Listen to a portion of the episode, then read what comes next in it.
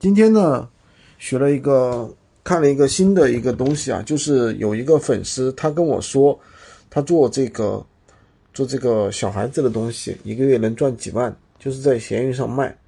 做什么样的东西呢？他的思路挺好的，就是给大家分享一下呀，就是做小孩子的，就是三到十八岁之间的这些小朋友需要的东西。这些小朋友需要什么东西呢？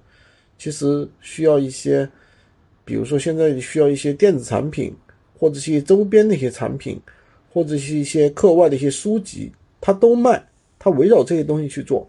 比如说需要护眼灯，对吧？台灯、护眼灯，然后呢，需要呃，比如说什么点读笔啊，什么电子词典啊，各种各样的东西，它都有。它的东西非常多，非常杂，看上去非常多，非常杂，但是呢，它就是围绕小朋友来的，就是这个在读书的这些小孩儿，对吧？他就是做这样一个细分，就是属于这个应该叫什么教辅类的相当相当的东西吧。